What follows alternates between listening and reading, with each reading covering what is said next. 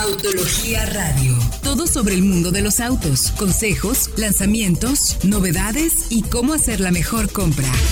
Arrancamos. ¿Qué tal? Muy buenas noches, bienvenidos a esto que es Solo Autos Radio Vaya Autología, transmitiendo como todos los jueves a las 8 de la noche a través del 105.9 de FM, Éxtasis Digital. También recuerdo nuestro podcast, por si no tiene oportunidad de escucharnos en el día a día o todas las semanas, como lo menciono, en el soloautos.mx, el podcast de autos más escuchado, más veterano, más completo, con más capítulos que existe en nuestro mercado mexicano. Saludo también con el gusto de siempre a mis colegas en la mesa, ahora sí, equipo completo. Mi querido Diego Briseño, ¿cómo estás? Muy bien, muy contento porque como siempre hay muchísima información, así que quédense porque Va a estar bueno, va a estar bueno. Va a estar muy, muy bueno. Saludo también a Fred Chabot en la Ciudad de México. ¿Cómo te cuentas, mi querido Fredo? Una ciudad fría y tormentosa. Ya empezó la época del año en la que ya no llueve tanto aquí en Ciudad de México, pero tenemos mucha información porque se desataron, Héctor, los eventos de autos y los lanzamientos.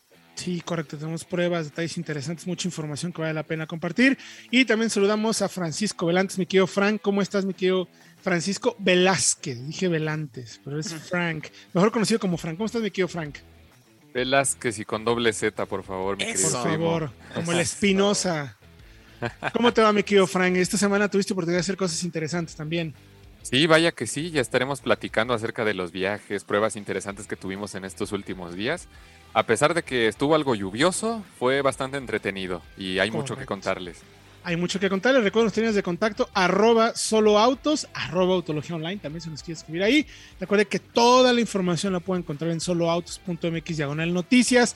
Vaya Autología, el equipo de Autología, seguimos haciendo el contenido al que se nos tiene, al que está usted acostumbrado durante los últimos seis años, nada más que ahora todo aparece en la página soloautos.mx noticias para ofrecerles a ustedes una página más rápida, más completa, con más información y sobre todo mejores recomendaciones también para comprar un auto nuevo o seminuevo.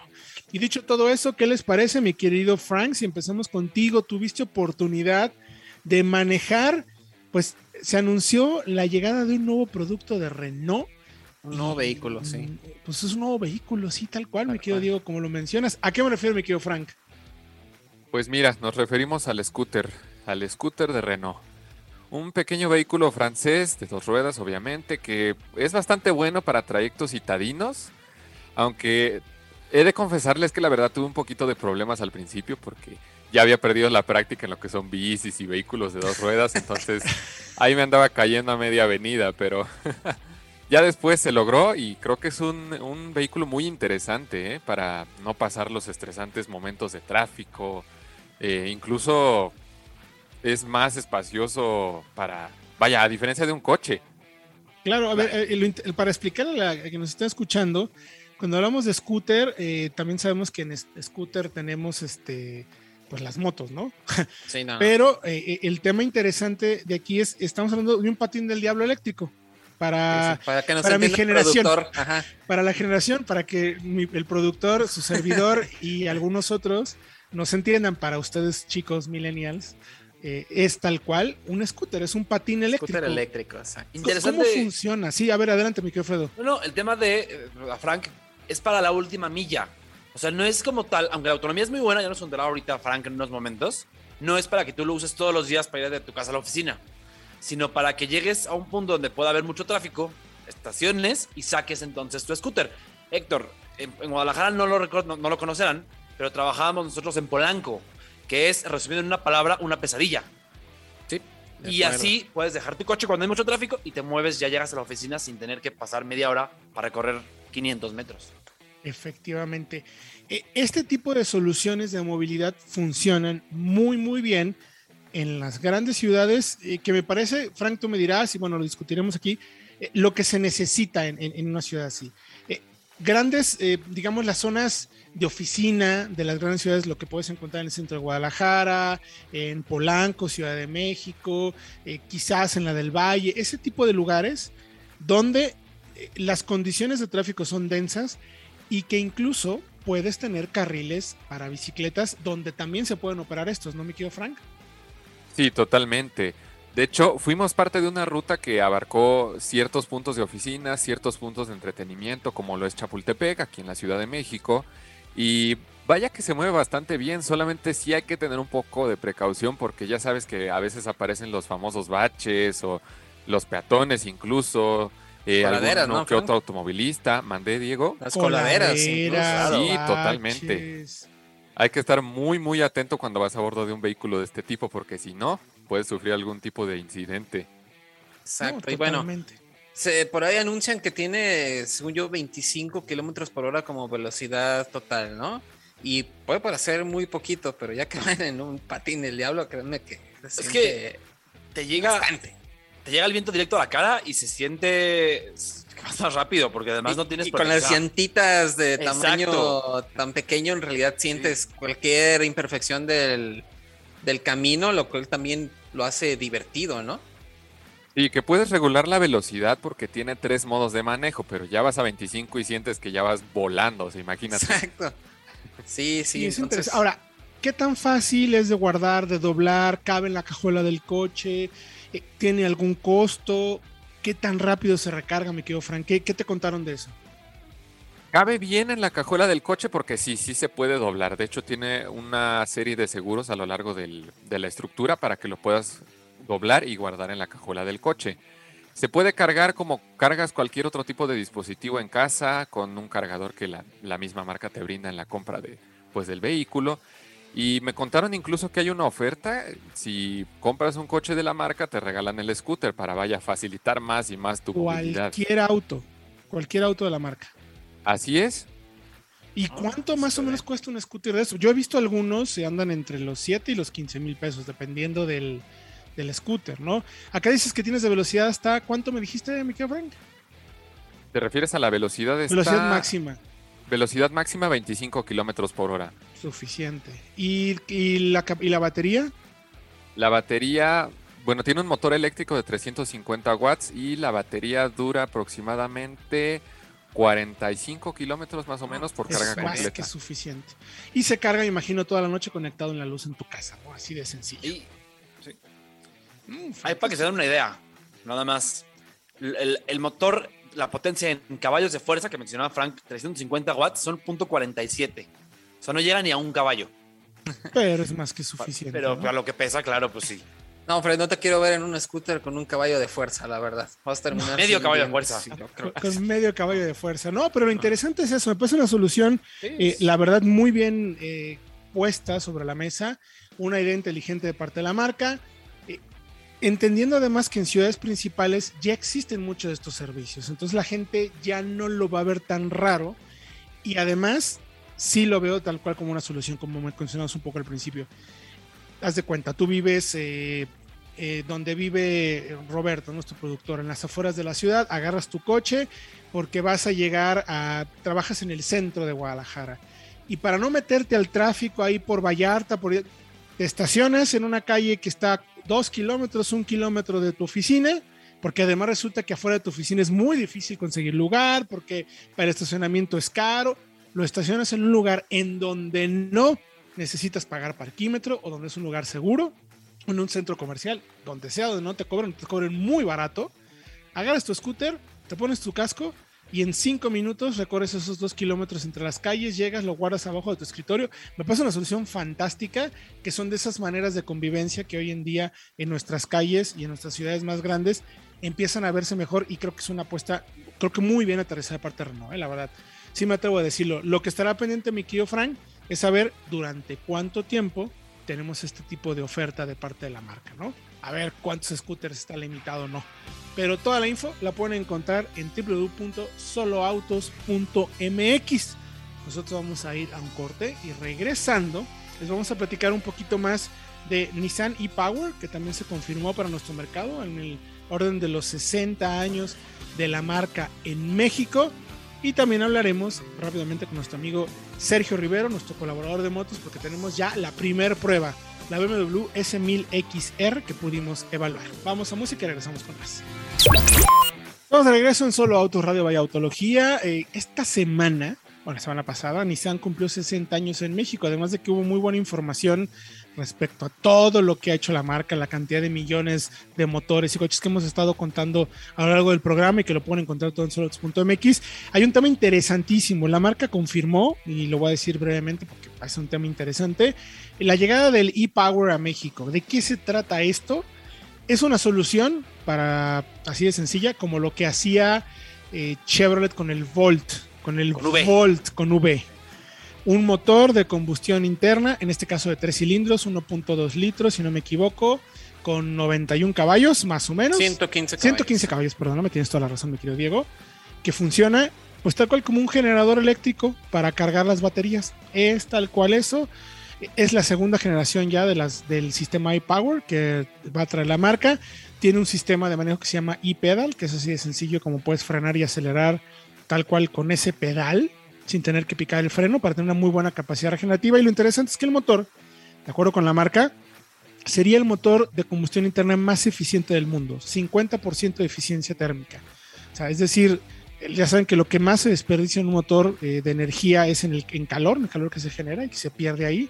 Bueno, pues este auto tiene la mejor eficiencia térmica comparable a un motor de Fórmula 1 de Mercedes o cerca de lo que tiene, lo voy a decir y bueno, ya de aquí igual a ver si alcanzamos a hablar de motos, porque va a entrar a, a hablar del tema, de lo que ofrece Mazda con el Skyactiv. Así ¿Verdad, es. Fred? De hecho, por encima. Ah, por eso, por eso. Sí. Es por encima, o sea, 4% más. Si no me equivoco, el Skyactiv da 46, 44, por ahí. Llega a finales del 2022, si no me equivoco, Diego, ¿lo dije bien o ya me confundí de fecha? Sí, el próximo año. El próximo, Próximo año. año. Y México sería el primer país de la región en recibirlo.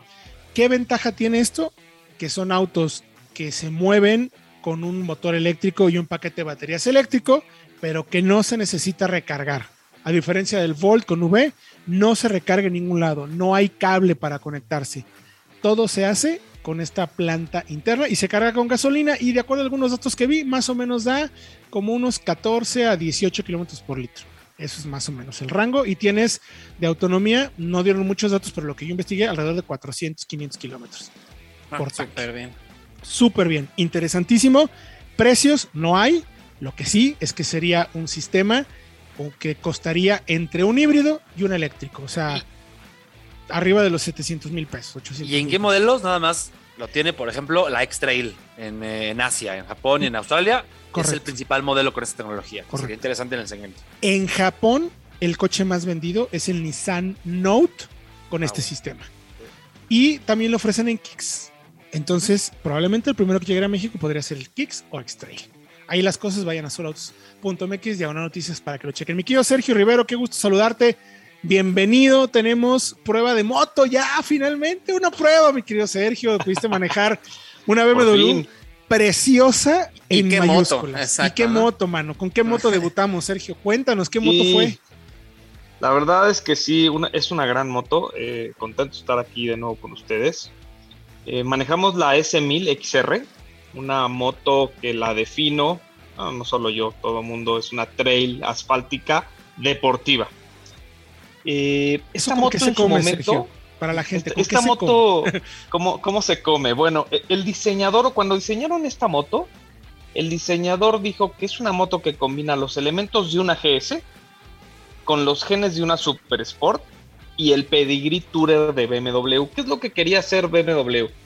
Las GS, como en su momento, tenemos una audiencia mucho de autos porque es el principal foco, bueno, como en su momento las camionetas empezaron a crecer, las motos en este segmento también, en el tema trail. ¿Por qué? Porque son motos más cómodas de manejar, no vas tan agachado, la espalda no sufre tanto, tu cuerpo no te pasa factura. Entonces es una moto trail como las GS, pero habían clientes que querían una moto deportiva, sin sacrificar la posición de manejo.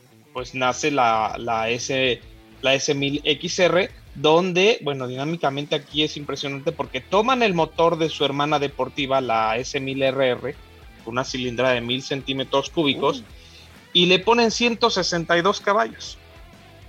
Eso es un montón Cifras- para motos. Cifras muy respetables porque es una moto que pesa alrededor de los 220 kilos. Entonces la relación peso-potencia, eh, pues muy Muy buena. cachito a uno. Sí, sí, sí, Sí. es muy buena. Es como de deportivos de élite hablando de coches, ¿no? Es correcto, es correcto. ¿Y cuál es su ventaja? que vas cómodo. Es como, voy a hacer la comparación en autos, agarran las camionetas y dicen, bueno, y si armamos una camioneta deportiva, y hablando de BMW, pues está la X5M, ¿no? Una X5 que anda cómoda, oye, pero le voy a meter un supermotor, pero sigo teniendo la camioneta. Es algo muy similar en moto con esta S1000XR. Eh, es una moto con una postura de trail, eh, que vas mucho más cómodo, pero tienes el motor abajo donde tienes toda la potencia. ¿Y por qué trail? Porque aquí sí las suspensiones cambian en comparación de una, una deportiva. Una deportiva, eh, los recorridos son cortos, es una suspensión dura. Y aquí las suspensiones, estamos hablando de recorridos de 150 milímetros, tanto adelante como atrás. Entonces es una moto donde eh, al día a día, en ciudad, sobre todo en el tema de los baches, pues bueno, no tienes ningún problema. Entonces eso es una gran ventaja de esta moto. No, no te pasa factura el tema de la suspensión. Oye, Sergio, y a mí me impresionó el tema de la carga de electrónica para tener motos con comportamientos tan diferentes en cada uno de los modos de manejo, ¿no?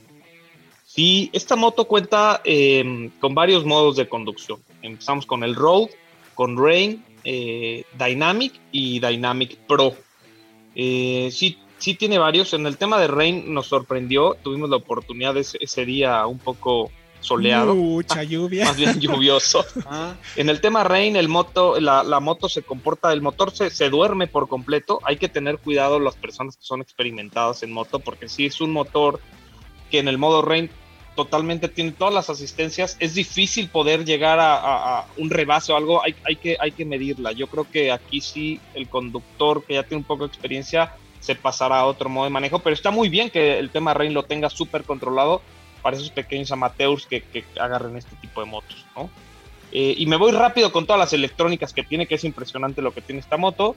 Eh, suspensiones electrónicas, tanto adelante como atrás, que se llaman ESA, es de Dynamic ESA, que tiene dos modos eh, en el tema de suspensión. Tiene freno motor, tiene control de arrastre, asistencia en pendiente, el anti-wheelie, Power Wheelie para poder este, arrancar mucho más rápido, control de tracción, ABS Pro, asistencia de cambios pro. Esta, esta moto, recordemos, tiene transmisión de cadena con seis cambios, pero con quick shifter.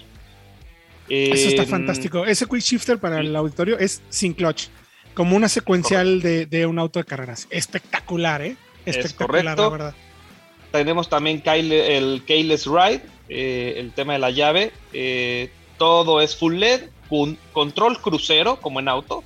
Tú fijas una velocidad, ya nada más, digo, no puedes quitar obvia, en la moto las manos del volante, pero bueno, sí, claro. Este, ya no estás acelerando y, listo. Luces adaptativas y la conectividad, ¿no? No puede faltar una pantalla TFT a color eh, con Bluetooth, con la aplicación BMW eh, Motorrad Connect, que ahí te conectas a tu teléfono y puedes ver llamadas, canciones eh, y disfrutar muchas cosas. Oye, Sergio, está completa. Y, y, al final, digo, en 30 segunditos, que el tiempo aquí pasa factura, ¿Cómo la ves en el segmento? Hay, hay más modelos similares. ¿Tú cómo la calificas por precio y desempeño? Una moto que está en los 360 mil, arranca desde el 360 mil. Sus competidores podrían ser la Ducati Multiestrada, que es una moto enfocada más al tema deportivo, la Kawasaki Versys, porque no es una moto trail que la puedas meter al campo. Ojo, eh, sí tiene las suspensiones más altas y todo, pero está enfocada al asfalto, a viajes largos eh, carretera y por qué no también a track day, eh, se maneja muy padre, eh, pero sí, es una moto que tiene un segmento, es un nicho particular de tres deportivas, yo veo rápidamente esas dos, Ducati Multistrada y Kawasaki Versys. ¿Y crees que sería como la mejor opción de compra o depende de qué estés buscando? Depende de lo que estés buscando. Es una moto 100% deportiva, es un motor de cuatro cilindros que calienta mucho, es buena para viajes, para ciudad, se mueve bien, tiene agilidad, pero el motor el, pasa factura en el tema de, o sea, depende de lo que busques. Para, para viajes largos, rutas con pasajero, con maleta, perfecto. Si buscas más versatilidad, sí necesitas una GS para meterla a un tema de campo, o ahí está la Ducati Multiestrada o una KTM en 290. Perfecto, me quiero hacer Rivero, muchísimas gracias por tu información. ¿Dónde te pueden encontrar? Eh, arroba en Twitter, eh, arroba KekoF1, las dos con cada kilo, ahí me pueden localizar para cualquier duda, comentario o moto que quieran probar o comparativo. Perfecto, y toda la información en soloautos.mx de la noticia. Nosotros vamos a música y regresamos con más aquí en Solo Auto, Radio Vaya Autología. Estamos de regreso en Solo Autos Radio Vaya Autología. Les recuerdo los tenidos de contacto arroba solo autos y arroba autología online. En ambas cuentas nos puede escribir para preguntarnos entonces, lo que más le interesa a este fascinante mundo de los coches, sobre todo si está en proceso de compra o venta, le vamos a dar siempre los mejores consejos para que haga siempre, tome siempre la mejor decisión. Mi querido Diego Briseño, si apenas nos están escuchando o quisieran enterarse, por ejemplo, de los más de 370 capítulos que tenemos ya en, en formato de podcast en la nube, ¿qué le recomendamos a nuestro querido auditorio? La verdad está bastante fácil. Suscríbanse al podcast de solautos.mx, donde, como ya comentaste, tenemos toda la información, todo el histórico, incluso antes de que entramos al radio. Así que recuerden, nosotros hacemos podcast antes de que fuera cool. Tenemos muchísima información para ustedes en forma de audio. Estamos en todas las plataformas, así que no tienen pretexto para estar bien informados. Soloautos.mx en todas las plataformas de podcast. Correcto. Correcto, está toda la información para que estén muy bien enterados y puedan escucharnos incluso en esos momentos de tráfico. Oigan, y si bien ya se está acabando la época de lluvias, pues puede pasar, mi querido Diego, Fred, Frank, que por ahí encuentres un auto usado, seminuevo, así una buena oferta y todo, pero ojo, Aguas. ¿quién te garantiza? Literal, mi querido Diego, que no haya pasado por agua. Aguas. Aguas, ahora sí. ¿Qué- ¿Cómo podemos empezar, mi querido Fredo? ¿Cuáles son las recomendaciones básicas, iniciales y necesarias para detectar y saber que el auto que quieres comprar no estuvo en una inundación? Hay señales como, como, en, como cuando llegas a una zona, a un, a un lugar donde hubo un asesinato Ajá. digamos, donde hay ciertas cosas que delatan al coche. ¿Cómo Además de lo que ya decíamos de checar papeles y lo de siempre, tienes que es muy importante que revises de qué estado viene tu auto. No es muy difícil, generalmente tendrá la placa de ese estado, la matrícula, pero generalmente los autos con ese tipo de problemas o de daños se trasladan para venderse a áreas donde no hay tanta conciencia sobre el problema. Entonces, si por ejemplo alguien compró un coche de Veracruz o de Tabasco, Tabasco, Chiapas, Chiapas, donde llueve incluso, ¿no? Son las zonas donde tiende a haber en la época de huracanes y de lluvias, inundaciones y donde podría inunda- haberse inundado un auto. Bueno. Al pendientes. Espérame, también la zona de López Mateos y Plaza del Sol. Considéralo también. Jalisco, Ciudad de sí. México, básicamente también, pues digo, aquí no. Pero, pero no, pero sí verifiquen, incluso pueden verificar eh, en cada temporada en dónde se inundó. También. Si ahora de pronto llega un auto que viene de Veracruz y sabemos que Veracruz inundó esta temporada de lluvias en este 2021, pues esténse al pendiente. Y, o sea, es, es- suena a veces como, ay, de veras. Bueno, hay mucha gente que no lo piensa y es verdad. Y, pues, y te pueden decir, no, lo que pasa es que me vine a vivir de Veracruz a Ciudad de México y no quiero verificar o no, en Guadalajara este coche no me sirve porque me voy a dedicar a otras cosas. Tengo mucha, lo tengo que vender. Entonces, ese es un muy buen tip, mi querido Fredo. Siguiente tip, mi querido Diego Briseño, a ver, ¿con cuál nos vamos? Bueno, también hay bases de datos del gobierno, precisamente, donde uno puede checar eh, si el auto tuvo algún tipo de anomalía, algún tipo de, precisamente, de percance. Y si esto así ven algo raro, porque depende mucho del estado, ¿no? Este tipo de base de datos, pero aún así, este, hay que checar para ver que no haya ningún tipo de anomalía o, o algún desperfecto en esas bitácoras que guarda el gobierno con los vehículos. Porque si tiene más de una, entonces más vale Sí. tomar distancia con ese auto. ¿no? No quiere decir, y sabemos que luego el tema de la información, las bases de datos en nuestro México no es la mejor, pero Sí. vale la pena verificarlo. De hecho, les voy a pasar un tip al final de todo que ni se imagina. Por ahí bueno les voy a que pasar un tip especial. Pueden revisar en Ocra. Es un tip de nuestro buen amigo Mauricio Galvez, que trabaja en Estelantis. Y ahí te, te das no solamente algún tipo de, de antepasado, digamos, de, de- de siniestro o de inundación, sino también de robo. Y es hasta más fiable que la propia Repube. En muchos casos se actualiza más rápidamente, como tip Bueno. En ese sentido, recuerde que también en Solo Autos tenemos el Car Inspect, donde podemos solicitar a una empresa que es alterna a nosotros, independiente, revise el auto, no solamente todos los temas, todos los puntos, sino también los datos precisamente dónde se vendió, quién lo compró, quién lo regresó, se pasó, se hizo el servicio. Tienes una historial ahí impresionante que te ayuda mucho en ese sentido, ¿no? Pero vaya, si al final ustedes son necios y dicen, no, no lo necesito, por eso estamos haciendo estos tips. Siguiente, mm, siguiente recomendación, mi querido Frank. Claro que sí, mi querido Héctor. Pues mira, ya comenzando más con la revisión física, siempre es importante hacer una prueba de olor. Cada que nos subimos a un coche, pues sí tratamos de percibir ese olorcito a nuevo, que a veces con el tiempo se va perdiendo. Y si uno de estos coches sufre una de estas, vaya, situaciones, em, primero que nada hay que revisar a qué huele. Em, podrá sonar extraño, sí, pero el olor siempre puede darte como una, una noción de por claro. qué pasó el coche. Además, el olor a humedad es fuertísimo. Inmediatamente sobresale. Es, me ha pasado, ¿no? Que a veces, eh, te- a ver, tiras hasta una, una botella con agua en el coche, nos ha pasado en las pruebas. Quitarle el olor de humedad, que porque al final fue en la prueba, estuviste, lo cerraste, cerraste las ventanas para grabar, etcétera, es complicado. Entonces, si lo ven, huyan de inmediato. Luego también revisar las telas. Antes de cualquier tom- de que tomes una decisión, se- asegúrate muy bien, insisto con lo que mencionamos, las alfombras. Abajo de los tapetes, en donde están las uniones de los arneses de retención de- de- del cinturón o incluso de los asientos, ahí se puede notar si hay, por ejemplo, manchas de moho o incluso puede llegar a ver eh, eh, por el metal hasta signos de corrosión. Entonces, Exacto. chequen. Ese es un muy buen dato. El siguiente, mi querido, mi querido Diego. Sí, también justo debajo de los asientos, porque es de las cosas que no se remueven con facilidad.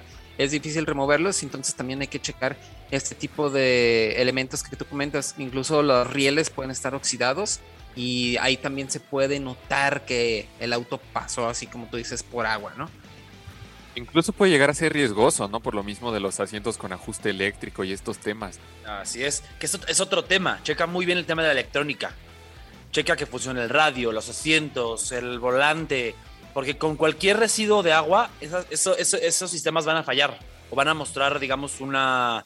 Pues un rezago. Sí. Si funciona a la perfección, no debería haber problemas. Y otra, otro tema más rápido es: puedes checar en qué agencia lo compraron, en qué agencia tiene sus servicios, en qué concesionaria. Tienes un coche que se compró en López Mateos. Habla López Mateos, a la, a la concesionaria de donde se haya hecho, y con las placas revisa qué historial tiene el coche con ellos. A ver qué le Sí. repararon, a ver qué le hicieron, qué servicios, y así te puedes dar una idea si lo repararon también por una inundación o no. Claro, eso es súper importante. Otro tip, mi querido Fran, ¿dónde podemos revisar también y darnos cuenta de si puede haber una, alguna inundación? Debajo del cofre. Debajo del cofre siempre, siempre es vital revisar. ¿Por qué? Porque justamente ahí es donde se encuentran todos los componentes mecánicos, electrónicos, la batería, incluso el motor. O sea, si el agua llega al motor, pues todos sabemos que el coche deja de funcionar en su totalidad. Pero muchas veces tratan de enmascarar esos problemas con reparaciones quizás por la parte de arriba, como se llaman. Sí, por encimita, ¿no? Por encimita. Y luego las luces, mi querido Diego. Exactamente, porque si encontramos que tienen algún tipo de como de que estuvieran empañados, tienen agua en el interior, también puede ser una señal de que el auto estuvo sumergido a lo mejor en aguas, eh, a lo mejor algo profundas. Entonces también hay que revisar todo esto. Eso es muy importante porque recuerden que en una inundación, si el coche se puede reparar, lo Sí. puedes secar, le puedes quitar, pero hay ciertas señales, por eso insistimos tanto en estos puntos donde tú puedes detectarlo. Es probable que hayan secado muy bien las alfombras, hayan limado en esas esquinas donde había algo de corrosión eh, en los asientos. Es probable también, hay un dato que luego a veces es muy bueno y no se fija nadie. Si tú abres las puertas, eh, en los, mm, ¿cómo se llaman? Los, donde se enganchan las puertas, los, los, Sí. Los donde seguros, vienen, donde- ay, no, el, donde, se, donde la puerta se atora en el, en, en el marco, de donde se agarran las bisagras de las Sí, puertas, Ah, ya, ya. pueden, pueden también tener ahí corrosión. Puede haber ahí, porque eso regularmente cuando hay una inundación, aunque tienen grasa, se puede quitar con la inundación. Y a lo mejor ahí no se fijan. Mismo caso para los paneles de las puertas por abajo, cerca del empaque. Ahí puede haber incluso hasta rastros de tierrita. Si hubo una inundación, recuerden que pueden encontrar en ese lugar. Porque al final, digo, pueden secarlo muy bien y pueden hacer muchas cosas. Otro punto que deberíamos mencionar me parece que es la cajuela. En la cajuela, donde va la llanta de refacción, donde ahí se puede encontrar también rastros de humedad, rastros de tierra, rastros de basura, que harían que eh, te dieras cuenta pues que el coche estuvo inundado. Porque luego también puede pasar que en los faros a veces se cuele un poquito de agua y se evapore. Y eso no puede ser solamente una indicación. Eso puede ser una indicación de que los faros tienen mal sellado. Fuga, se, puede sí. reparar, se puede reparar fácilmente, ¿no? Para concluir, mi querido, mi querido Fred, Fred Chabot, Pues chequen tuercas y tornillos. Importantísimo. Las cabezas de los tornillos y los pernos pueden oxidarse bajo el tablero o en lugares ocultos, que pueden ser signos, evidentemente, de daños provocados por agua. Si puedes, incluso levanta la alfombra. No solamente la, la alfombra, digamos, la sobrealfombra, sino ajá. tal cual el alfombrado del auto. Trata de asomarte a ver qué encuentras por ahí. Sí, ¿saben qué pasa luego? Y, y lo he visto en autos muy viejos o que se han inundado, las esquinas de donde va la alfombra de- del auto, o sea, no la sobrealfombra como menciona Fred, se levantan un poco. Eso puede ser indicador también de que pasó eso. Y por último, me quiero digo, pues manejarlo, ¿no? Como siempre, en cualquier vehículo, incluso si hayas pasado por agua, ¿no? Hay que revisarlo. Y como mencionaba Fred, de esta manera podemos comprobar que los componentes electrónicos sigan funcionando y todo esté este, como debe de funcionar para que ustedes no vayan a tener ningún problema con ese auto que a lo mejor es una muy buena oferta, muy tentadora. Muy, muy tentadora, tengan cuidado con eso. Y luego un tip final, el aire acondicionado. A veces Mm. también el aire acondicionado puede ser un buen indicador. Puede ser que el filtro ya esté viejo, va a oler a humedad, pero también puede ser un indicador, sobre todo en esta época de lluvias, que le entró algo de agua al sistema. Entonces, aguas ahí con eso, mi querido Fredo. Sí, no, y chequen que coincida la edad del auto con, digamos, el estado del auto. Sí, O sea, si el aire acondicionado ya está viejo, pero el coche tiene dos años, pues algo no está bien. correcto. Correcto, correcto. Todos esos tips los van a poder encontrar en soloautos.mx diagonal noticias. Les recuerdo que en Solo Autos tenemos el servicio de Car Inspect también, donde pueden pedir que unos profesionales se encarguen de revisar papeles, historial del auto, pagos, impuestos, cómo se vendió, qué servicios se le hicieron e incluso pudieran saber si es que el coche estuvo tal cual en una inundación, porque eso se habrá reportado o no al seguro. Nosotros vamos a ir un corte y regresamos con la prueba del Chevrolet Cavalier Turbo, la nueva generación, la actualización de este sedán que viene a participar en un segmento súper peleado. Vamos a ver. Estamos de regreso en Solo Autos Radio Vaya Autología. Les recuerdo que transmitimos todos los jueves 8 de la noche a través del 105.9 de FM, Éxtasis Digital, en la bella ciudad de Guadalajara, o nos pueden encontrar a través de nuestro podcast de soloautos.mx en absolutamente todas las plataformas que existen habidas y por haber para podcast. Ahí nos va a encontrar. Busque soloautos.mx, más de 370 capítulos, muchísima información de audio para que usted esté muy bien enterado y siempre tome la mejor decisión de compra, porque además nos encanta hacer pruebas de autos y además tenemos oportunidad de tener, digamos, vehículos muy importantes en nuestro mercado que acaban de llegar. Prueba de ello, mi querido Fred, mi querido Diego y mi querido Frank, es el Chevrolet Cavalier Turbo que cambia, Fred. Es, es tal cual. Es, es, no quiere decir que es otro auto, pero sí mejora considerablemente. Se puede considerar una generación casi nueva, ¿no? Es que es una, una actualización muy, muy profunda porque no es solamente, Héctor, Frank también ya lo manejó, no es solamente el tema de estético, incluso el motor. Cambia desde el chasis. Y eso es lo que se considera regularmente una nueva generación. Por eso es casi una nueva generación. Está entre uno y otro. Sí, sí, sí. Eh, para Pero- nosotros es importante que cuando llega un coche nuevo hay, hay varios niveles de, de- de actualización, ¿no? Cambios de faritos y así se pone, se, se considera un cambio muy ligero. Farrilla, parrilla, faros, rines, eso es un cambio medio, ya se considera un medium change. Pero luego puede haber, como bien menciona Fredo, cambios incluso estructurales. Es una, es una plataforma más grande, un poquito más ancha, suspensión trasera diferente y además un motor nuevo con una transmisión también nueva, ¿no? Entonces es- eso la vuelve prácticamente pues un cambio de generación. El Cavalier anterior, Diego, eh, lo, lo tuvimos en Guadalajara, no sé si recuerdes. Eh, Sí, se estuvo a mediano plazo incluso. eh, a- exacto, a mediano plazo. A mí el coche me encantó. Sin embargo, en ese momento yo no me atrevía a colocarlo tal cual como un rival de un Jetta, de un Sentra, de un Ford, de un Mazda 3. Yo lo veía justo un escaloncito abajo, más bien como una muy buena compra para quien estuviera buscando eh, un Río, un Mazda 2 y quisiera algo un poquito más amplio, quizás sin tanto refinamiento, pero más espacio, ¿no? Era más o menos así, ¿no? Justo, lo que era justo. el Toledo y el León. El, el ne- el neón, perdón. Sí, el neón, exacto, sí, con, el con el medio. espacio como la principal carta precisamente, y era lo que veíamos con ese Cavalier que tuvimos a prueba acá en Guadalajara, este, pero un precio contenido. Igual vemos algo similar a lo mejor con el MG5, ¿no? Correcto. Que es un auto Ah, que está así. ahí justo entre los dos segmentos. Pero ahora yo creo que el Cavalier, justo que Chevrolet ya tiene una gama un poco más establecida, más consolidada, puede dar ese salto precisamente y evolucionar de cierta manera. ¿Cómo lo Así ves tú, mi querido Fredo? Pues sigue estando basado en la plataforma del anterior Cavalier, que a su vez, digamos, se basa en la del Cruz, el último que tuvimos en México.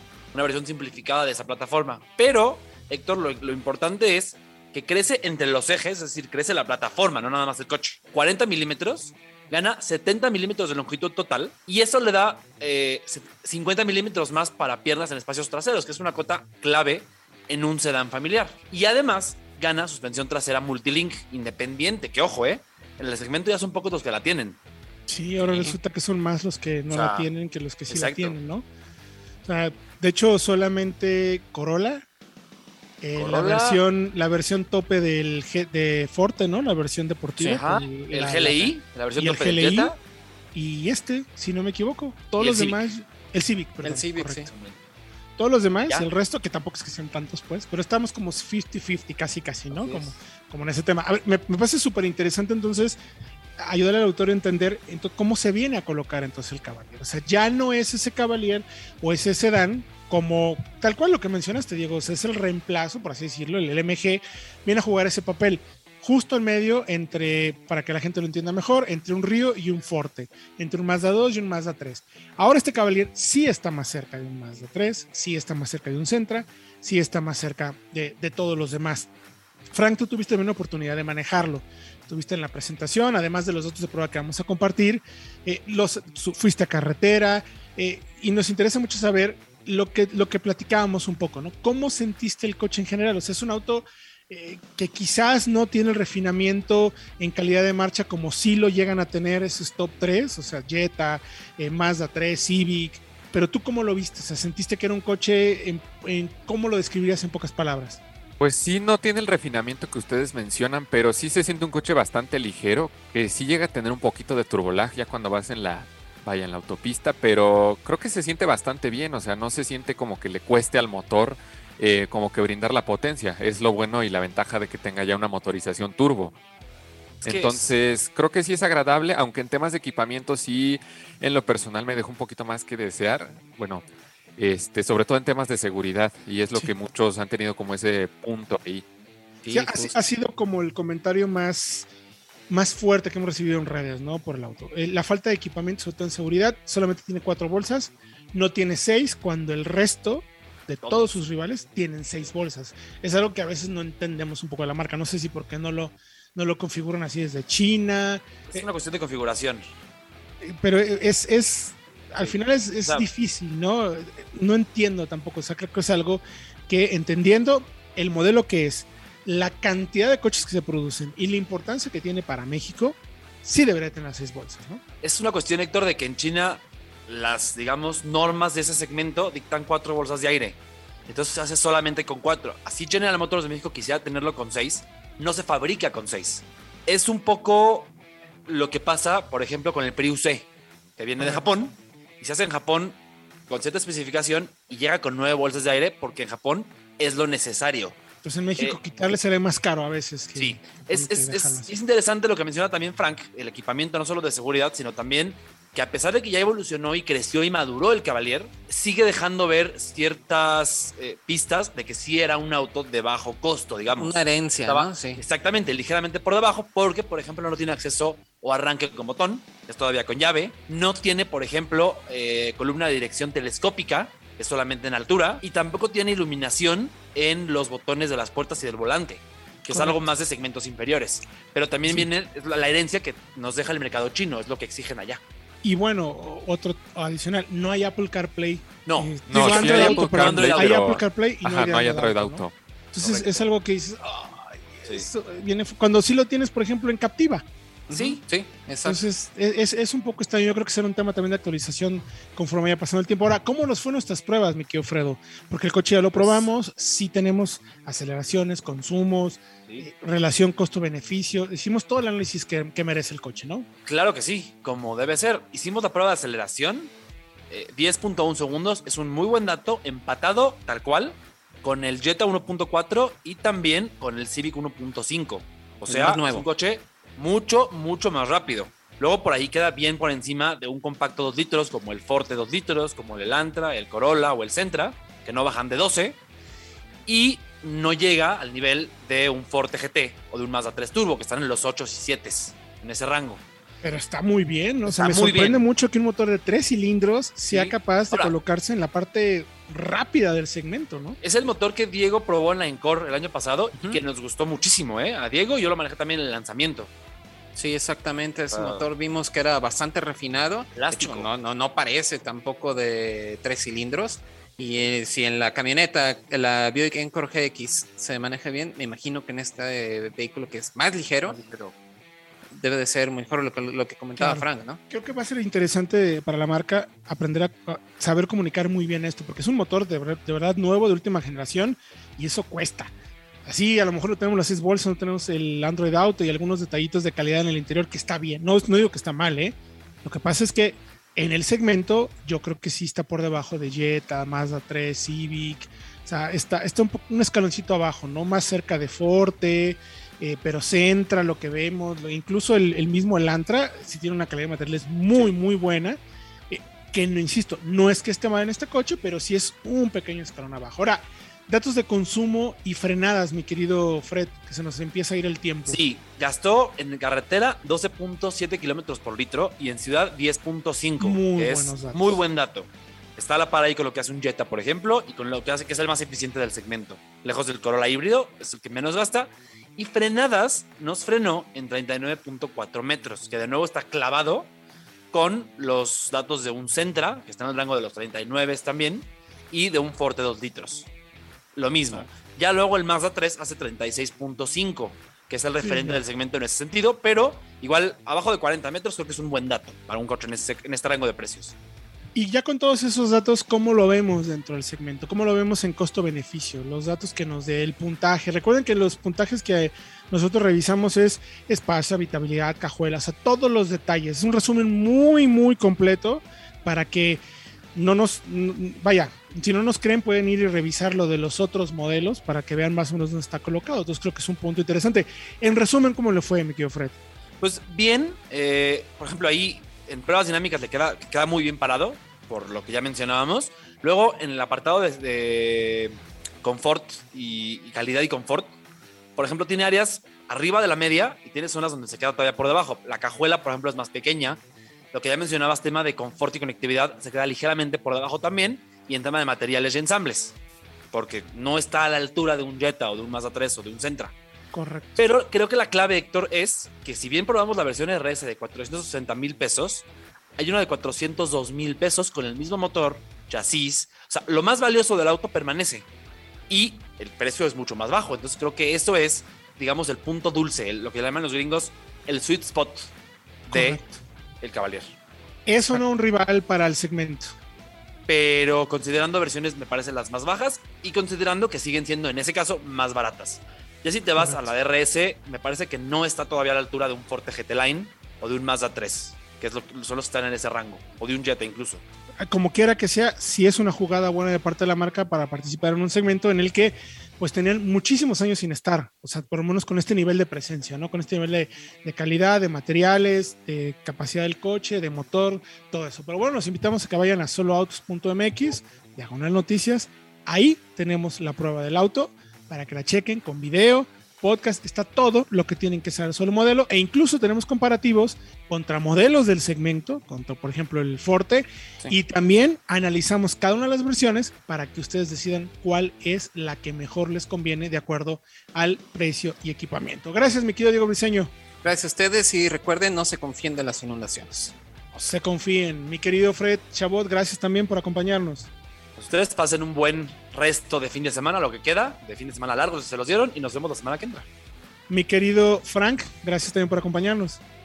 Gracias a ustedes y como dicen por ahí, aguas con las aguas. Aguas con las aguas, Eso. todo nos acaba. Mi nombre es Héctor Ocampo, gracias por acompañarnos. Escuchamos usted y yo próximo jueves, 8 de la noche, a través de 105.9 FM, aquí en Solo Auto Radio Vaya Autología. Hasta la próxima. Autología Radio. Entra a www.autologia.com.mx y mantente informado con los análisis más completos para tu próxima compra. Autología Radio.